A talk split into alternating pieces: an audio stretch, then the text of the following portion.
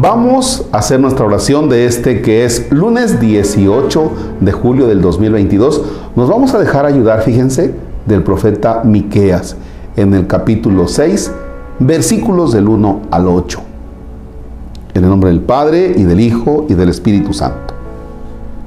Escuchen ahora lo que me dice Yahvé. Presenta tu querella delante de las montañas y que oigan tu acusación las colinas. Escuchen pues montañas la demanda de Yahvé y sirvan de testigos los inconmovibles fundamentos de la tierra, pues Yahvé tiene un pleito con su pueblo, se ha querellado con Israel. Pueblo mío, ¿qué te he hecho yo y en qué te he molestado? Respóndeme. Yo te saqué de Egipto y te rescaté de la casa de los esclavos.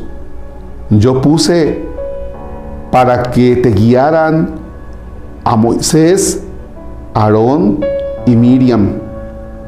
Acuérdate, pueblo mío, de lo que pensaba hacer contigo Balac, rey de Moab, y de lo que le respondió Balaam, hijo de Beor.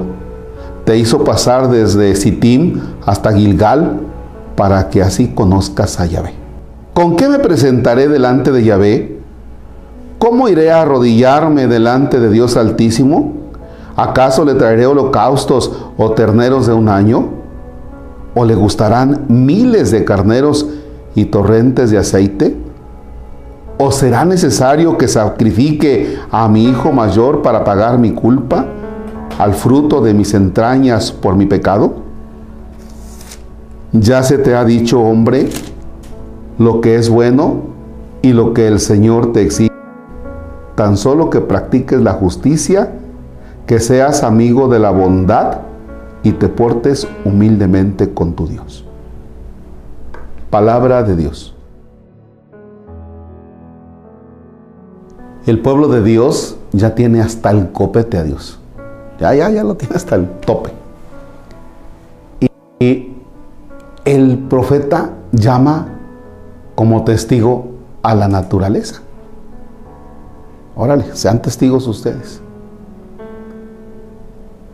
Los israelitas tienen un gran problema.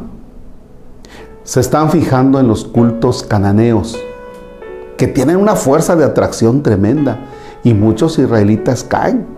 O sea, la, atracción que tienen por estos cultos cananeos pues, es tremenda, y pobres israelitas caen. ¿Ya? es como la vida de un cristiano hoy en el mundo. Hay tantas cosas que son tan atractivas, pero aún siendo cristianos caemos en ellas, porque es la propuesta y, es atractivo, ¿no? Entonces, eso le pasaba al pueblo de Dios.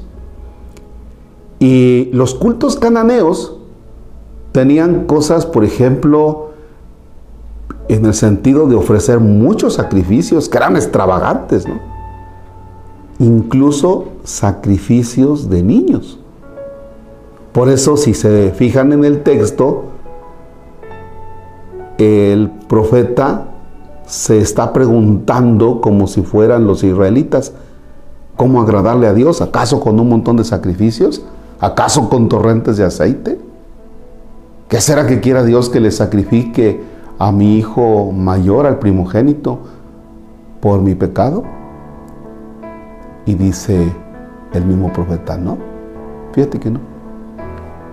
La respuesta de Dios es sencilla. Lo que Dios te pide es algo muy sencillo. Muy, muy sencillo. Pues que te portes bien, que seas bueno. Punto. Nada más, nada más. Y los sacrificios, y todos los cultos otros cananeos, tampoco. Nada más pórtate bien. Oye, Señor, algo más. No, nada más pórtate bien. Así. Dios es tan simple, ¿no?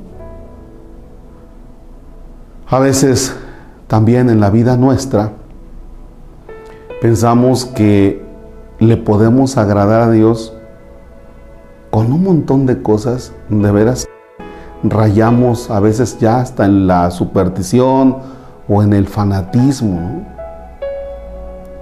Que conste, no estoy diciendo que esté mal. No está mal que tengan la iniciativa de ir a correr de aquí a la basílica y de la basílica para acá con la antorcha. Pues no estoy diciendo que esté mal. Tampoco digo que esté mal que vayamos ahí echando o guacareando de aquí a Juquila, ¿verdad?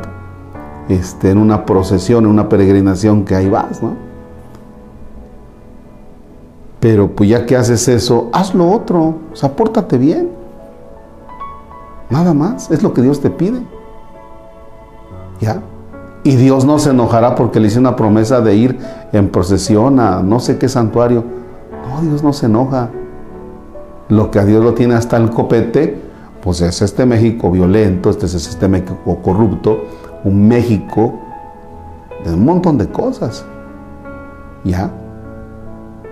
Por procesiones no paramos. Por manifestaciones religiosas no paramos.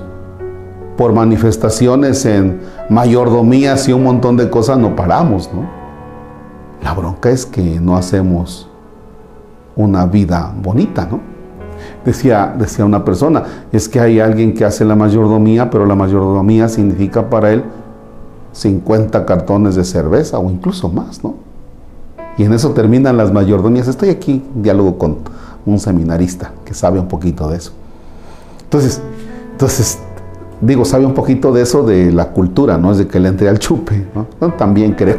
Bueno, eh, fíjense, entonces, fíjense, a veces en la mayordomía se gasta mucho dinero, y, pero termina eso sin, sin que las personas pues, se porten bien, ¿no? Y aguas, aguas porque este es un México, sí, muy religioso, sí, muchas manifestaciones de estas, claro que sí. ¿Y dónde está el portarnos bien?